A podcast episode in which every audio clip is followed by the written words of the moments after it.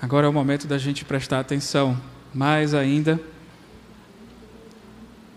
pelo momento mais importante do culto ao Senhor, que é o momento da ministração da palavra. Esteja atento àquilo que o Senhor vai falar através do seu servo, que possamos estar agora com a, como a gente dizia lá para as crianças, com a Bíblia na mão, para ler a palavra e prestar atenção e ouvir o Senhor falar, em nome de Jesus. Quero convidar o pastor para vir aqui e nós iremos estar fazendo mais uma oração.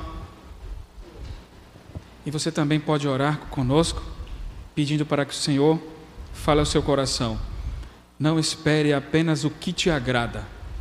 Peça a Deus, fala, Senhor, ao meu coração, em nome de Jesus. Oremos. Santo Deus e soberano Pai, queremos, Senhor, mais uma vez, na tua presença, nós estarmos louvando, bendizendo o teu nome, agora nesse momento, intercedendo, pedindo para que o Senhor fale aos nossos corações através do teu servo, que estará trazendo a ministração da tua palavra. Que em nome de Jesus, em nome de Jesus, o Senhor venha falar aos nossos corações aquilo que o Senhor quer e não o que nós queremos ouvir. Fala, Senhor, aos nossos corações, para que possamos sair daqui transformados e quebrantados pela tua graça e pela tua misericórdia, que possamos sair daqui pessoas, ó Pai amada, é, ó Pai amado, redimidos e lavados pelo sangue do Cordeiro, porque isso o Senhor nos garante na Sua palavra. Que nós possamos sair daqui conscientes da nossa responsabilidade é por isso que eu te peço mais uma vez, fala aos nossos corações. Em nome de Jesus. Amém. Amém.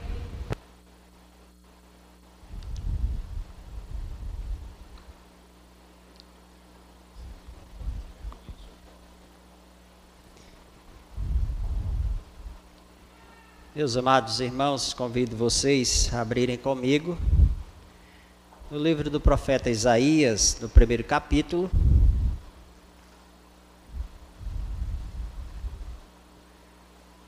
Vamos ler até o verso de número 9. Isaías, capítulo 1, versos de 1 a 9. Diz assim a palavra de Deus. Acompanhe, meus queridos irmãos. Visão de Isaías, filho de Amós, que Isaías, filho de Amós, teve a respeito de Judá e Jerusalém, nos dias de Uzias, Jotão, Acás e Ezequias, reis de Judá. Escutem, os céus, e ouçam, ó terra, porque o Senhor é quem fala. Criei filhos e os fiz crescer, mas eles se revoltaram contra mim. O boi conhece o seu dono e o jumento o lugar onde lhe dão comida mas Israel não tem conhecimento e o meu povo não entende. Ai desta geração pecadora, deste povo carregado de iniquidades, são descendência de malfeitores, filhos que praticam o mal. Rejeitaram o Senhor, desprezaram o Santo de Israel, voltaram para trás. Por que vocês insistem em ser castigados? Porque continuam em rebeldia?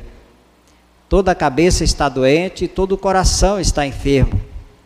Desde a planta do pé até o alto da cabeça não há nada sã, ou são, a não ser feridas, contusões e chagas abertas, umas e outras que não foram limpas, nem atadas, nem tratadas com azeite a terra de vocês está devastada e as cidades foram consumidas pelo fogo.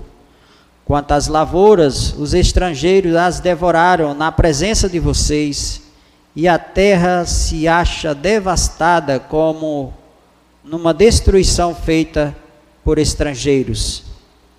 A filha de Sião foi deixada como cabana na vinha, como choupana no pepinal, como cidade sitiada. Se o Senhor dos Exércitos não nos tivesse deixado alguns sobreviventes, já nos teriam tornado como Sodoma e semelhante a Gomorra. Amém. Deus, mais uma vez também nós oramos para que o Senhor nos dê graça na transmissão da mensagem às tuas ovelhas, que nesta hora se reúnem para ouvir uma palavra do Senhor. Como somos carentes, Senhor, de ouvirmos o Senhor falar conosco. Tenha misericórdia de nós também nesse momento, Senhor. Que as nossas faculdades estejam inclinadas para receber os teus ensinos, Pai para que o teu nome seja glorificado, a tua igreja seja edificada. Oramos também mais uma vez em nome de Jesus. Amém. Amém. Meus irmãos, todos nós, dia após dia, tecemos os nossos lamentos em diversas situações da vida. Quem não se lamenta? É próprio de nós, todos os dias, nos lamentarmos por situações que muitas vezes são reais, são verdadeiras, mas muitas vezes nós nos lamentamos também por precipitação, por falta de paciência e de sermos justos com aquilo que deveríamos ser. E não somos porque muitas vezes nós não enxergamos como deveríamos enxergar. Isso é fato. Queixas e lamentos fazem parte da nossa viva, da nossa vida do nosso convívio.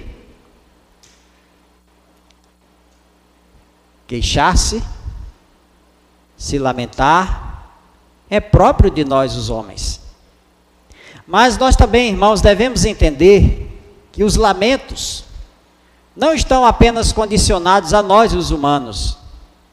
Deus, como ser divino que é, ele também tem seus lamentos, tem suas queixas em relação também ao seu povo, aqueles que, que carregam a marca distintiva dele.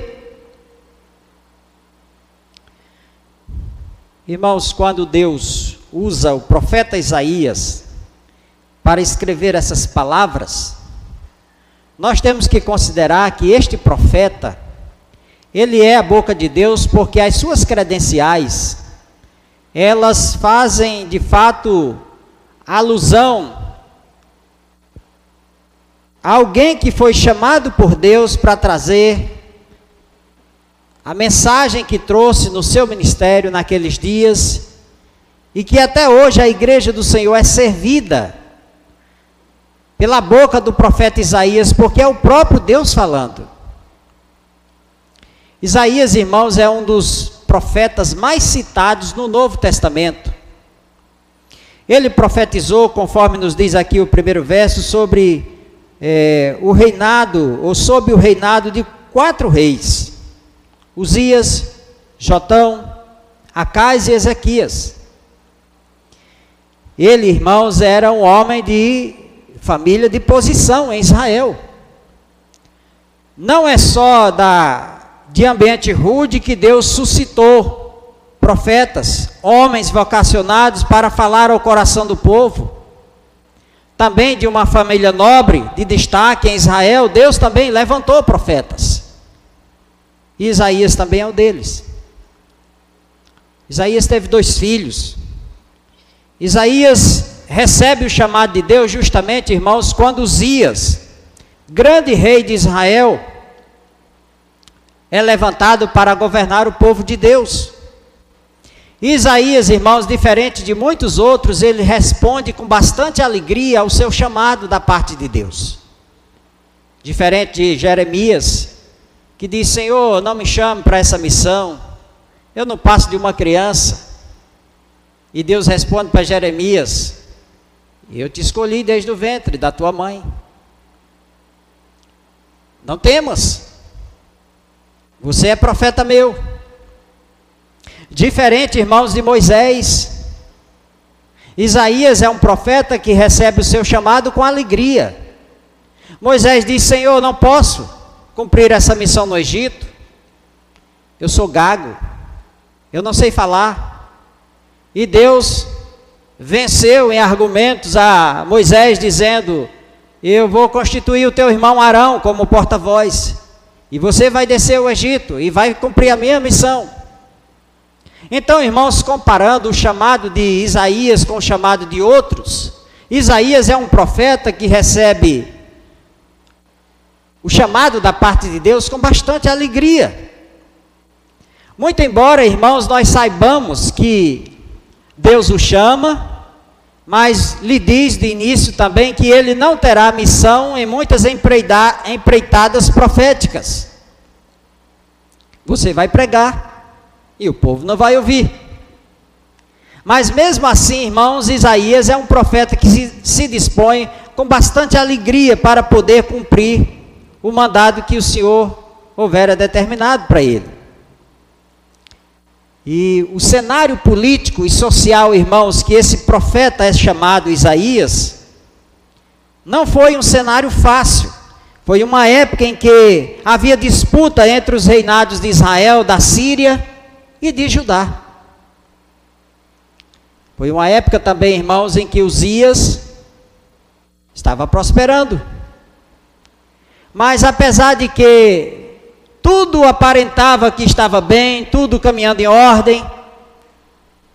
A nação de Israel, irmãos, estava em declínio espiritual. O povo estava em decadência. E é justamente, irmãos, nesse contexto que Deus levanta este homem de Deus chamado Isaías para falar o coração do povo. E ele fala com autoridade porque ele possui as credenciais de profeta do Senhor. E quais eram, irmãos, as evidências de que o profeta de fato falava da parte de Deus? Uma delas era: se ele falasse e as profecias se cumprissem, de fato ele era um, um verdadeiro profeta.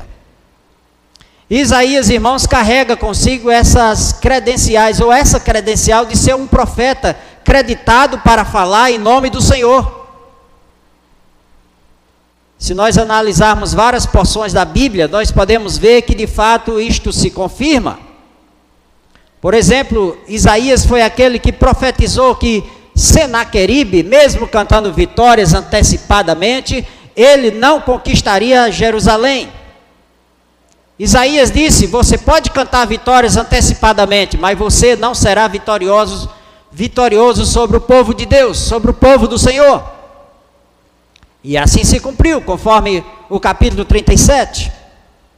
Mais tarde, irmãos, nós observamos também que Isaías é um profeta que recebe credibilidade porque ele profetiza com relação à saúde de Ezequias, o seu restabelecimento, apesar de que Ezequias, a princípio, recebeu uma palavra de que ele colo pudesse colocar sua casa em ordem, porque ele iria morrer daquela enfermidade e não ia ser curado. Mas após aquele episódio do, de Ezequias chorar tanto por saber que tinha muito o que fazer e por ele ter sido um, um rei fiel a Deus, ele chora, a Bíblia nos diz. E Deus ouviu o choro de Ezequias.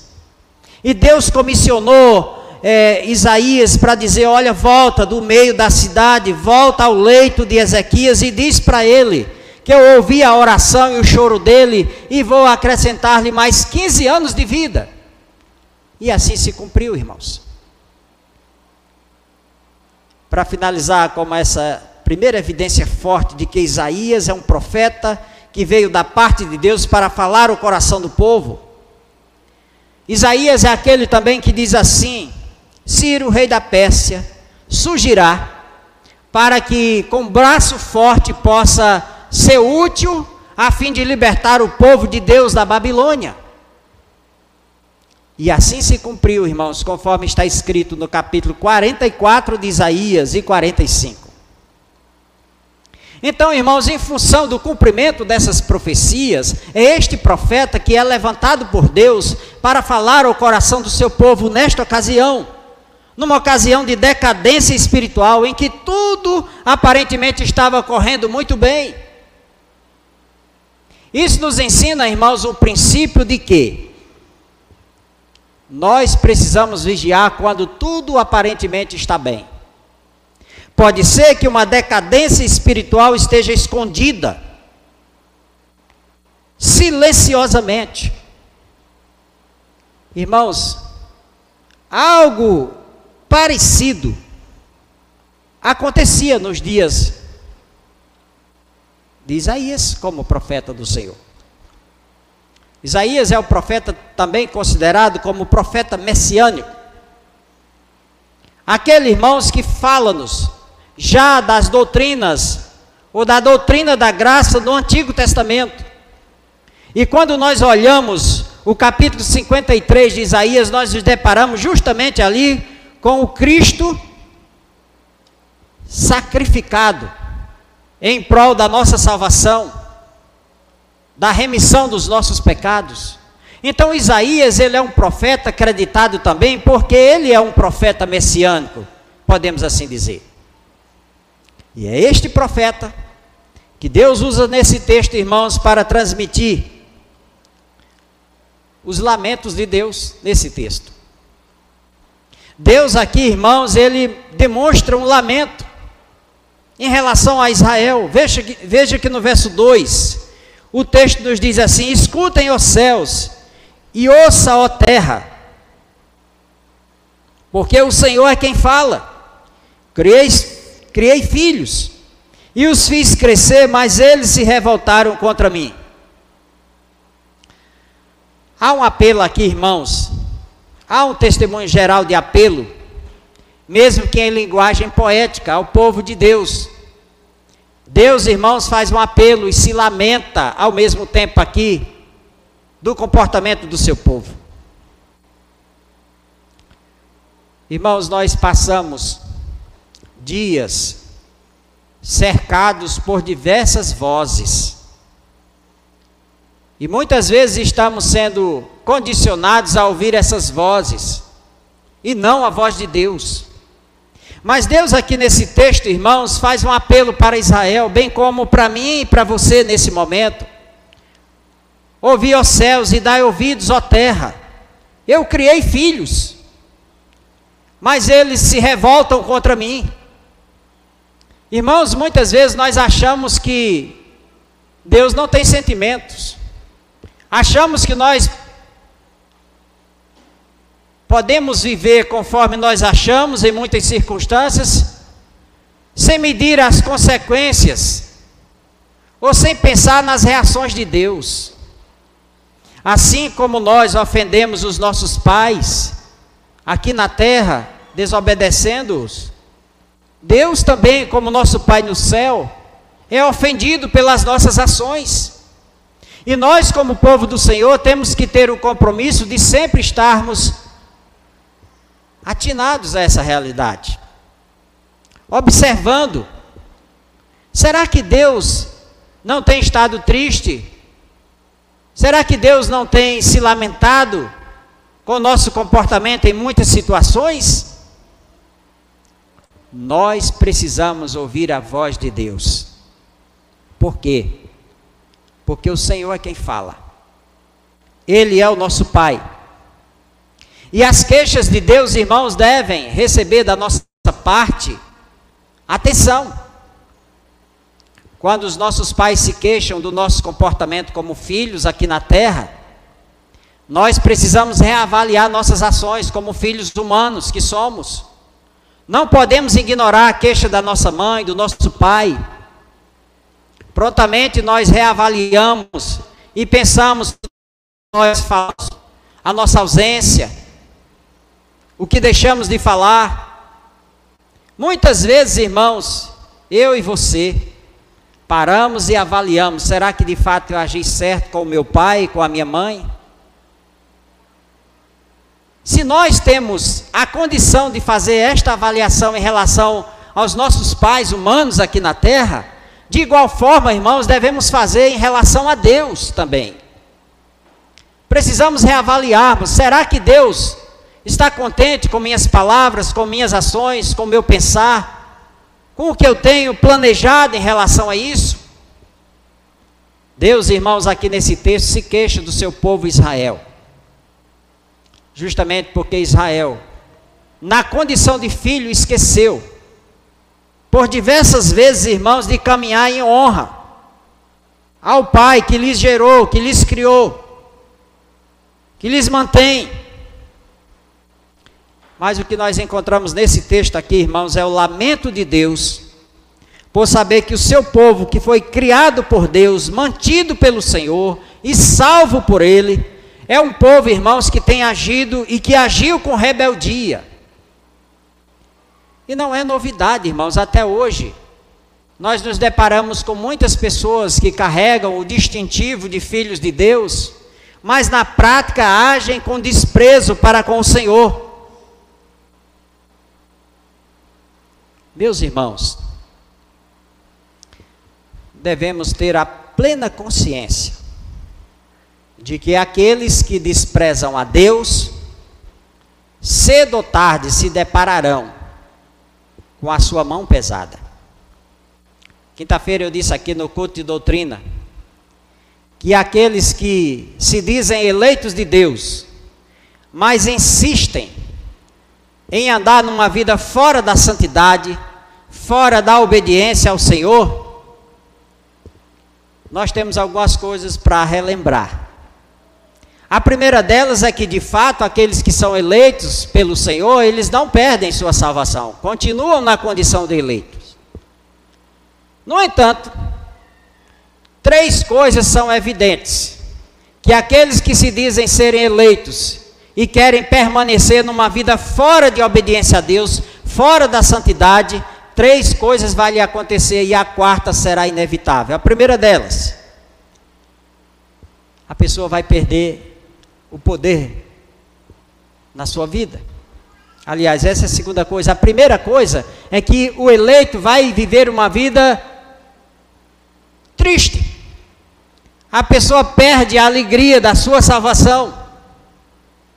As pessoas não conseguem enxergar no seu comportamento de que de fato ele possui essa alegria indizível, conforme nos diz 1 Pedro no primeiro capítulo, verso 8 da primeira carta.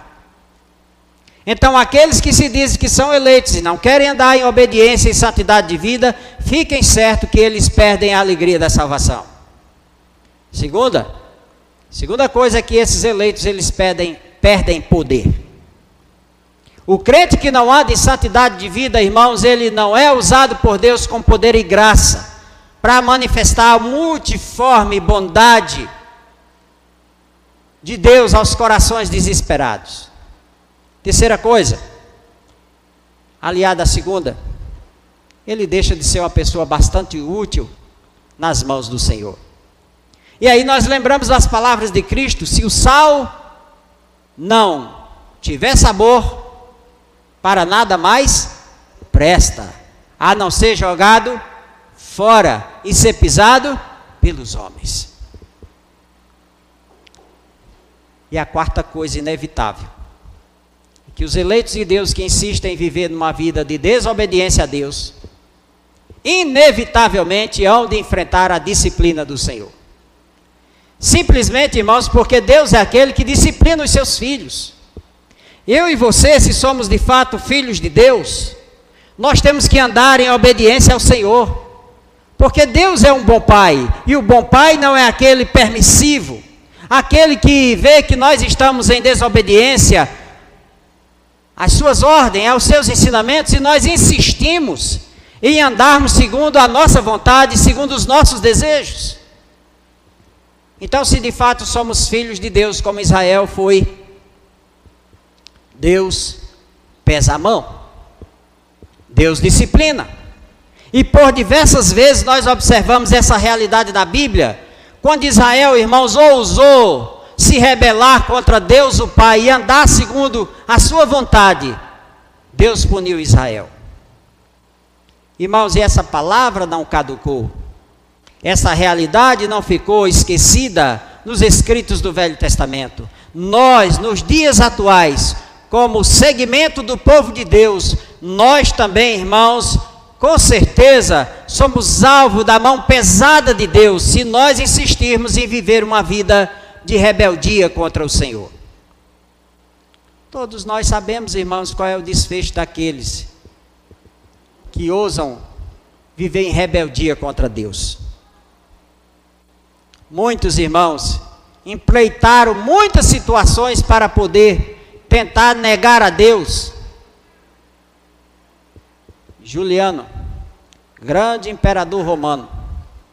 A princípio se converteu ao cristianismo, mas nos diz os anais históricos que Juliano, quando assumiu o império de Roma, ele somou forças para que o cristianismo fosse dizimado do império romano.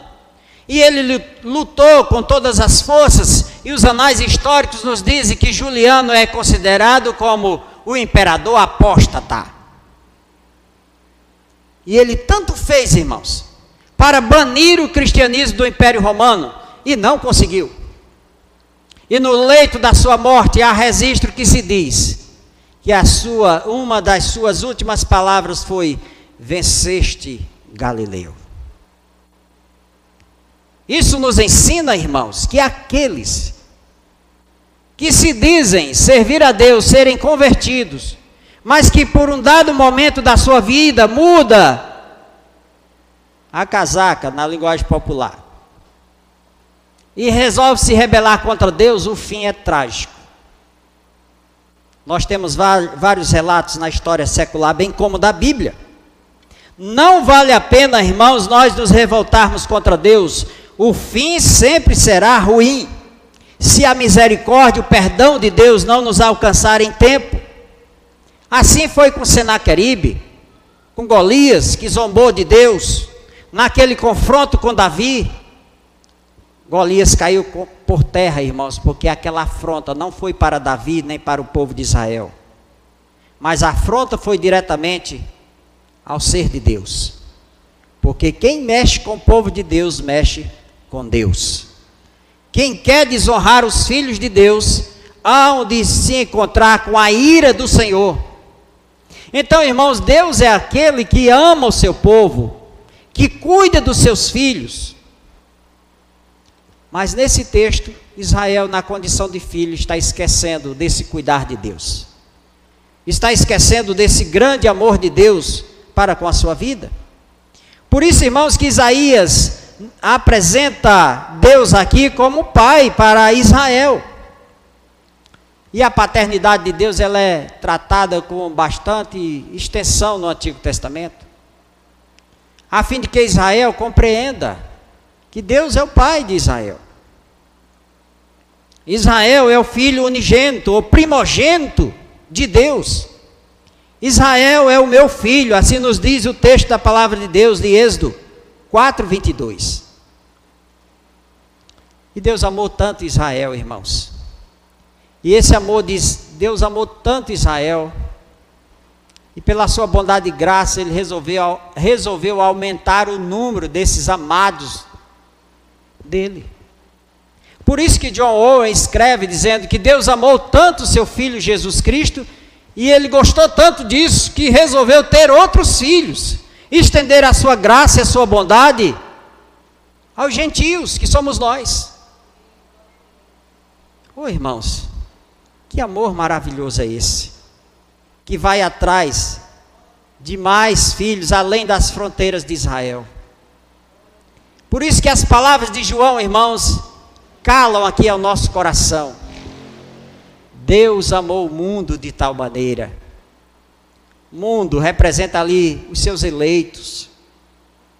Todos aqueles que foram alcançados pela dimensão da graça de Deus. Então, irmãos, nós podemos ver aqui a extensão, a profundidade do amor de Deus para com Israel. Seu filho. Então, por que que Israel, diante desse amor tão maravilhoso de Deus se rebelou, se rebela contra o seu Pai Deus. Eu quero tratar duas coisas, relembrar para os irmãos nessa questão, para a gente finalizar. Primeiro, irmãos, precisamos relembrar que apesar de Israel ser uma nação eleita, Israel tem o seu coração inclinado para o pecado, como eu e você nós continuamos, mesmo remidos, inclinados para fazer a nossa vontade. E o nosso coração, por natureza, irmãos, carrega a genética de Adão, de rebeldia, contra Deus. Mas a segunda coisa que nós observamos que fez com que Israel, irmãos, demonstrasse um comportamento de rebeldia contra Deus é que Israel estava cercado de vários povos pagãos. E aquelas culturas que rodeavam Israel, irmãos, com seu comportamento, suas festas, suas práticas de convívios, irmãos, causavam em Israel, de certa forma, um desejo de ser igual àqueles povos pagãos. Não é diferente para nós nos dias atuais. Eu e você estamos inseridos numa cultura tentadora, cheia de atrações. Vivemos numa sociedade, irmãos, em que os valores e os conceitos destoam do que nós aprendemos na palavra do Senhor. Israel também viveu situação assim. Pressão da cultura ao redor. Para que Israel abandonasse os conceitos da palavra do Senhor, para que Israel mudasse os seus costumes. Sabe quando isso, irmãos, começou a acontecer? Quando Israel começou a se namorar com essas culturas. Começou a se aliar, deixar com que essas coisas se tornassem companhias de Israel. E aí nós lembramos das palavras do apóstolo Paulo em 1 Coríntios 15, 33. Não vos engane, as más conversações ou as más companhias corrompem o quê? Os bons costumes. Ninguém, irmãos, pega saúde de ninguém, mas doença pega.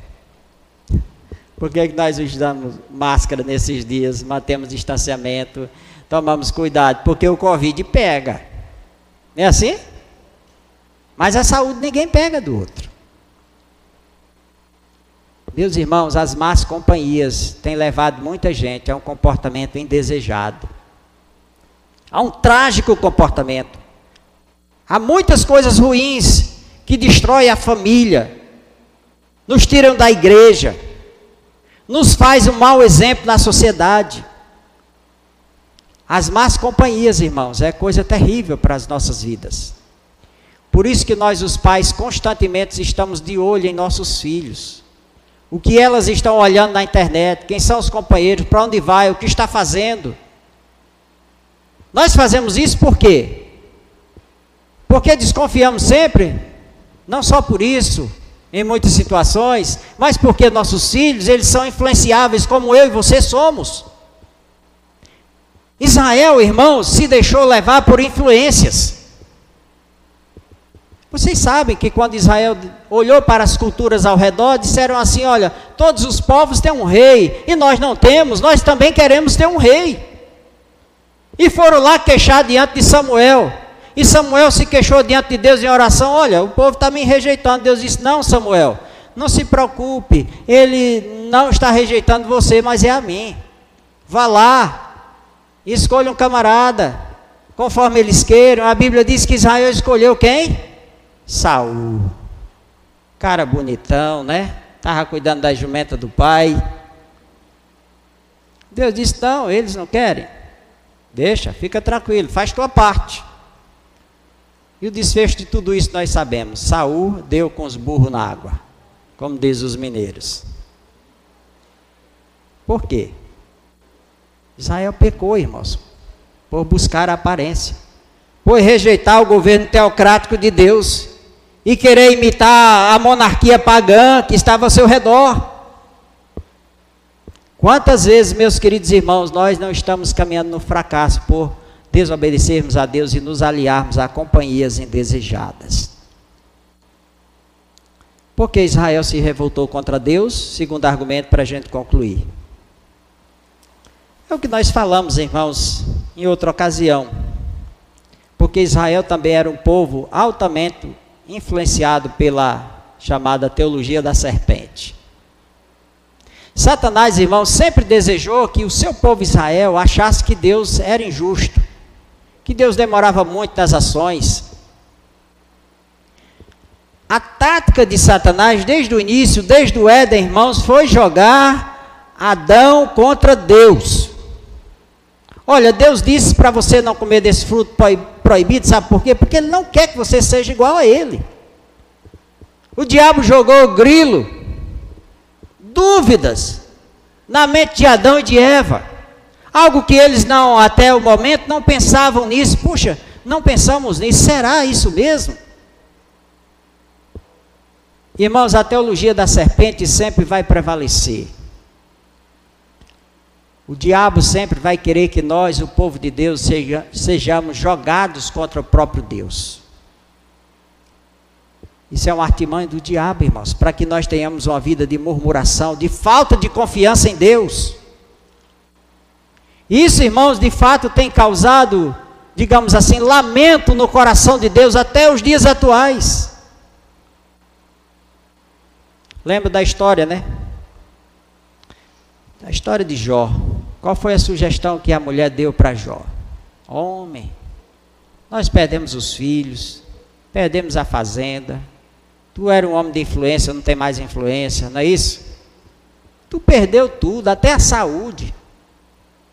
Não chega perto de mim, tu fede demais. Está doente, arrasado, não tem mais futuro para ti. Amaldiçoa esse Deus, homem, morre. Esse foi o conselho da mulher de Jó. Mas Jó cedeu esse conselho? Não. Esse conselho veio de Deus? Não. Jó permaneceu firme, meus irmãos. Firme. Jó não se, do, não se deixou levar por essa sugestão maligna da sua mulher, que naquele momento não estava sendo usada por Deus, mas pelo maligno. Amaldiçoa Deus e morre, homem. Não há mais esperança para ti. Mas a boa resposta de Jó nós observamos no final. Eu sei que o meu redentor vive e por fim se levantará. Meus irmãos, Deus nessa noite nos chama para essa realidade. Como estamos vivendo em relação, irmãos, ao nosso comportamento na presença de Deus? Deus se lamenta. Deus não quer que nós, os seus filhos, tenhamos um comportamento de rebeldia. Fiquemos escutando as insinuações e as ideias da parte do mal, para que venhamos entender ou acharmos que Deus é injusto, que Deus está esquecido da minha e da sua causa, que Deus está demorando, que Deus age com justiça para com uns e outros não. Irmãos, são conjecturas que não agradam a Deus, que ofendem ao Senhor. E Deus, aqui nesse texto, irmãos, pela boca do profeta Isaías, se lamenta, porque Deus diz: Eu criei filhos, cuidei deles, os tirei da escravidão do Egito, acompanhei eles na travessia do deserto, permiti com que eles entrassem na terra prometida, e continuo mantendo esse povo, mas o boi, sair em encontro do seu dono. O jumento instintivamente também conhece a sua manjedoura, mas o povo de Israel, o meu povo, não tem conhecimento, não atenta para isso. Meus irmãos, Deus aqui tece um lamento. E nesse lamento, Ele espera que eu e você, como seus filhos, possamos pensar como nós estamos diante de Deus na condição de filhos. Que esta noite você saia daqui pensando nessa palavra. Você tem sido alvo do lamento de Deus ou da alegria e do prazer de Deus? Deus espera que nós, na condição de filhos, possamos produzir muitas alegrias para Ele. E para isso requer da nossa parte, irmãos, sacrifício de obediência ao Senhor. Vá para casa essa noite com essa palavra no seu coração. Avalie como está seu comportamento diante de Deus. Se você está negligente em relação a isso, ore a Deus, peça perdão, misericórdia e recomece. Porque aqueles que amam a Deus, que são filhos de Deus, devem lutar para se comportarem como verdadeiros filhos do Senhor. Feche seus olhos. Nós vamos fazer uma breve oração mais uma vez. Depois o liturgo segue com o culto. Senhor, nosso Pai. Nesta hora, Senhor, que relembramos o nosso dever como povo do Senhor, de andarmos na tua presença com o coração agradecido, certos de que o Senhor tem cuidado de nós, Senhor. Nós te pedimos que não nos deixe, Deus, seguir os maus exemplos, ter o comportamento indevido como teve Israel, Senhor, nos dias de Uzias, nos dias em que o Senhor levantou o teu profeta Isaías para escrever esse lamento do Senhor para com Israel. Que nós sejamos, Senhor, alvos da alegria do Senhor. Que sejamos filhos que tragam bastante alegria ao Senhor que é o nosso Pai. Por te amar e te obedecer, Senhor. Ajuda em nossas fraquezas. Dai-nos graças, Deus, para que possamos ser a alegria do coração do Senhor. Aplique essa realidade ao meu coração como pastor, à liderança da tua casa, bem como, Senhor, ao teu povo que nesta hora escuta esta mensagem. Assim nós oramos e pedimos isso em nome de Jesus. Amém.